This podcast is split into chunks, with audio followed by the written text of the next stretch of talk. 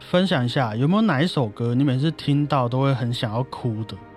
有，就是艾尔加的《谜语变奏曲》。谜语变奏曲，我记得我第一次听到的时候是有一个乐团，他们在纪念他们刚过世的指挥，嗯，就是演了这首为他默哀的概念。他们每一个人在演奏这首曲子的表情跟音乐的情绪，那时候瞬间超级觉得也感同身受，然后一起很难过。从此之后，我就会觉得这首歌真的是很像要献给一个真的非常心爱的人，但是他离开了的感觉。所以也会感染你那一种，万一哪一天你心爱的人也要离你而去的那种心情。对，如果比如说有一天我心爱的人离我而去了，我可能也会想到那一首歌。 OK，我懂了。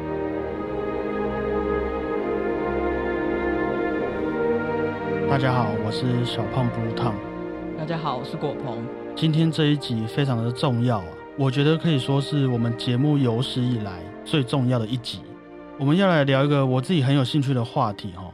就是大部分的人应该都会有一个经验，是听到了某一首歌，然后那首歌会触碰到你心中的某个区块，然后你就哭了。我第一次有这种经验，我印象中啦，是小时候看《还珠格格》的时候，就那一阵子哦，只要听到《还珠格格》的主题曲，我就会想到紫薇还是小燕子在剧情里面的故事，具体我也忘记是什么啊、不过就会感到很心酸，然后很想哭。是动力火车那个哦、对， 你听到那个会想哭？对啊，小时候，小时哇候，哦！我记得我第一次听到让我哭的歌曲是陈绮贞的歌，你也是流行歌，讲这个好别扭哦，叫做《流浪者之歌》。嗯，我那时候第一次就是看了 MV，然后一起听，我看完跟听完整个爆哭哎、因为那个时候我刚好在国外念书，嗯，然后有一天早上起来，我就接到我妹的电话，她说：“哎、那个爸爸心肌梗塞，然后现在在开刀。你现在讲的是真实故事吗？”我是说真的是真实故事哦，叔叔要保重，因为那个时候我就在国外嘛，我也不能怎么办，是然后挂掉电话就爆哭哎、所以我每次听到这首歌，我都想起那个时候的感觉。无能为力的感觉。对，有一点你说陈绮贞的什么？陈绮贞的《流浪者之歌好，我待会也是去听听看。》哎、在这里讲流行音乐好奇怪哦。我觉得大家都是音乐，我们不要分你我啦。好好好，总之，我们都有这种听音乐听到哭的经验。嗯，对我来说啊，这种经验其实会让我觉得，如果我听音乐听到会想哭，那就是会影响到我自己的情绪嘛。那假如今天有坏人他做了坏事，但是他要让我对他心软，那是不是给我听会让我想哭的音乐，我就会原谅他了？你说用这个公式这样吗？对我也有意识到我会有这种倾向，然后我就去做了类似的功课。我的防卫心比较重啊，就是我先让自己建立好这个防卫机制。那今天就来和大家分享一下我一直以来的心得啊，希望大家听完以后可以不要被有心人士用音乐来控制自己。是你自己会想到有人会用这样的方式来控制你。我们待会就慢慢举例，好，我们就会慢慢发现，其实很多人都这样子做啊。哦，所以今天这一集真的非常重要，就不管我以后要不要用《流浪者之歌》来要求你什么事情，我觉得都要好好听完这一集啊。好，我们在之前的单哎，流浪者，你说那个是谁？陈绮贞呢？对，哦，我忘记了。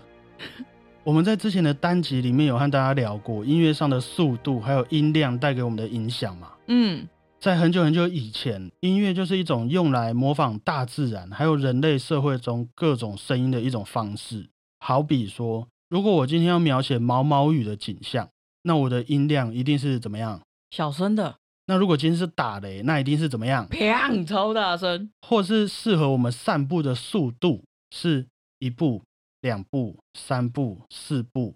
那适合我们跑步的速度是一二一二一二。这些综合元素放在音乐里面，因为也是每一个人的生活经验嘛，所以我们也可以在音乐里面感受到现在是在毛毛雨中跑步，还是一边打雷一边散步。这跟情绪勒索有没有关？有，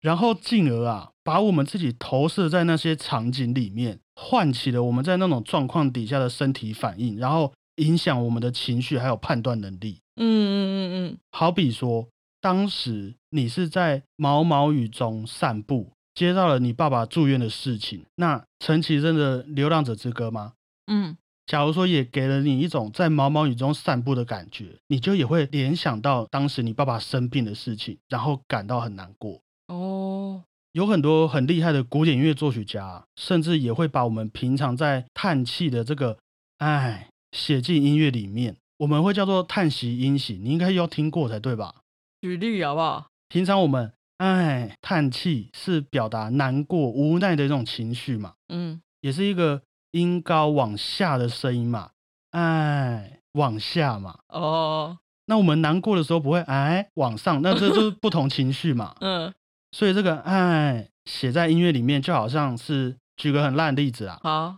就好像是发咪发瑞发咪啦，有感受到那种“唉”的情绪了吗？哦，哎、你这么一讲，我突然想到那种宫崎骏的音乐，是不是有很多这样的感觉？其实你把这些音乐拆开来看，你也都会发现里面有很多意想不到的秘密啦。所以，我们大概可以理解成，这些音乐上诸如此类的手法，有很多都是在模仿我们身上会发生的行为，还有当我们遇到那些事情会产生的情绪反应。哦，譬如说，心跳加快的速度，哼，譬如说我们会叹气，我们会尖叫的这种东西，都会变成一个音乐元素在一首歌曲当中。命运是不是也是？就呃，噔噔噔噔，天哪，这样，有人就会形容它是命运来敲门的声音，叩叩叩叩，你到底在不在家的这种感觉，那大家都很会联想哎、因为这就是我们的生活经验呐、嗯大家都会经历过生老病死，嗯大家也有被命运来敲门的那种感觉，嗯，所以为什么命运交响曲可以那么厉害？当然，里面还有很多秘密，我们以后再慢慢跟大家说啊。好，所以，即便啊，你今天是抱持着一个很正常的心情来听音乐，你也会因为感受到音乐里面的这一些情绪，感受到叹气啊，去启动我们那一段对于叹气所带来的情绪。哎、这是催眠吧？我觉得用的好的话是享受啦，用不好的话就有很多的发展空间呐、哇，当然啦、也因为这种情绪的事情非常的因人而异，找来同样两个人，让他们听同一首音乐，带来的情绪也不一定会一样。嗯，毕竟人类的情感很复杂嘛，我们每一个人都是很有深度的生物。对，我希望啊，那在这个时候，我们就可以继续讨论下去了。为什么偏偏某一首歌曲会让我们感到特别的难过？就像你刚刚说的，陈绮贞的《流浪者之歌》有讲对吧？对，这首歌会让你想哭。你给我的解释不是因为说他写的有多好啊，里面用了多少什么叹息音型，而是因为他的歌词、音乐塑造出来的时空，会让你回忆起你那一段在国外接到你爸爸生病的故事，哦，你人，生中的一个很重要的转捩点。嗯，那某方面来说，这首歌也和你的那一段回忆交织在一起了嘛？关于类似的事情，其实在科学上有很多相关的佐证和研究报告。不过，我觉得如果要解释到那么冷冰冰的话，会有一点可惜。哼，我用我个人比较喜欢的角度来分享给你啦，因为我觉得这其实也和每个人的个性不同，会稍微有一些不一样的原因。嗯，那接下来我们就来帮果鹏做一个深度解析，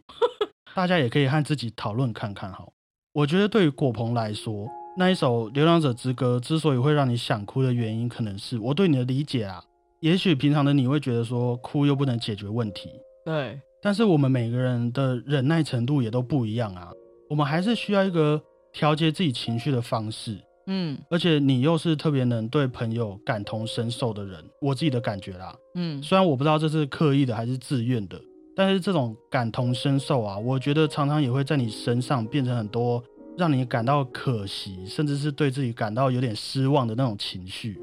哦，而且说不定你早就习惯这些事情了，有一点，因为很多时候其实就像你在国外接到那通电话一样，你不能为别人做什么，你只能看着那些你觉得不完美的事情发生。嗯所以我觉得这首歌曲会和你的故事连接在一起的原因啊，可能是因为你希望自己是一个能让大家依靠而且很善良的人，但是在你的生活当中却没有做到这些会让你感到幸福的事情，来平衡生活上的压力，包括改善自己的不完美也是其中一个部分。哇，你在算命呢？也许是因为一些传统的包袱啊，也许是因为现实上的考量，但是某种程度上来说，我觉得原本那样子的你啊，可能被你自己遗忘太久了。然后在这首歌曲里面，因为它释放出来的讯息，让你得到了那一些你希望的那种寄托，或许啦，某方面来说是一种勇敢，一种被理解的感觉，然后让你重新回忆原本希望但是做不到的那一些目标。哦，有我听到这首歌哦，有点像，吓我一跳，有点像你拥有的盔甲一样，又更坚定，更有力量了。更能够去照顾那些你想要照顾的人。嗯，好，那我觉得果鹏的深度解析差不多在这边告一个段落。我怕大家会觉得没有参与感。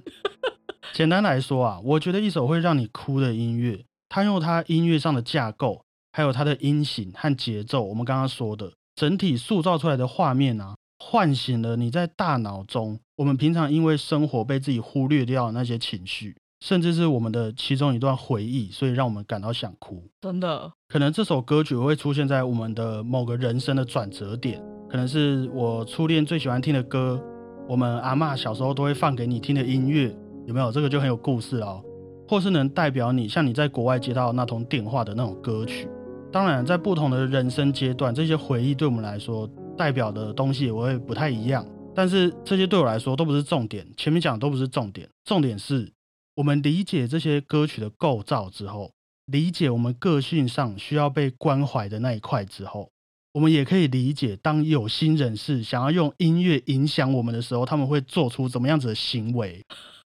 我觉得你真的太有那个攻击性了啦。我觉得这是一个，其实大家真的生活上都会遇到的问题。我们先继续聊下去。好，你设想一个问题啊，如果哪一天我跟你说，我把你的汽车撞坏了，整个嗯烂掉了，而且撞的还是你家，你会怎么样回答我？我会揍你呀、你会揍我， 对啊，好凶 哦。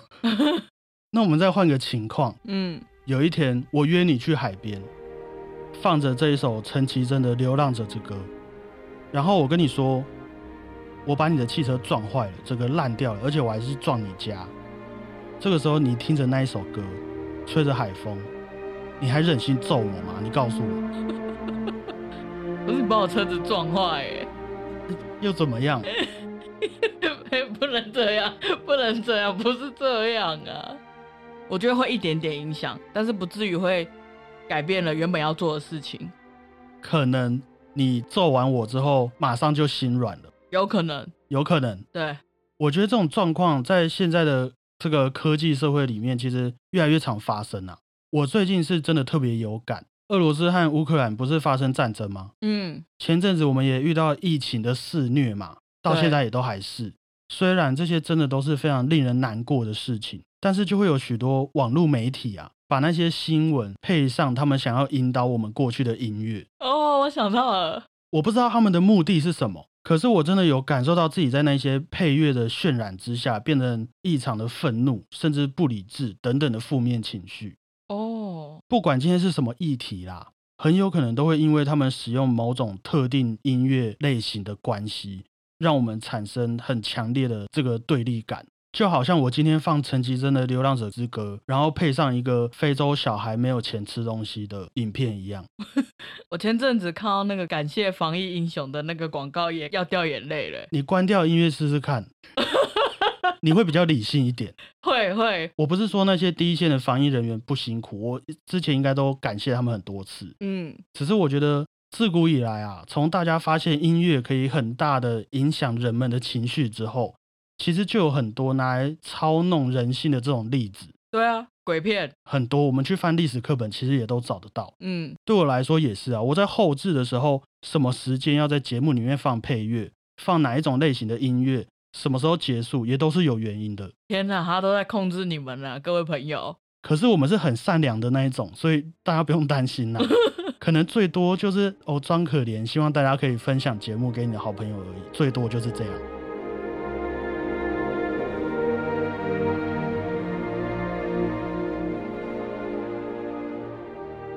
哎、所以喜欢听音乐的人会不会比较感性？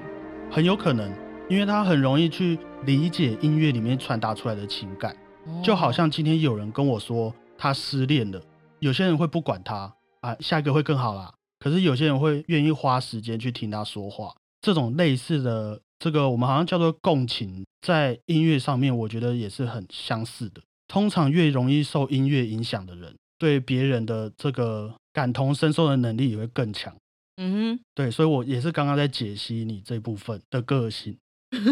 要不要开放人家来算？算什么？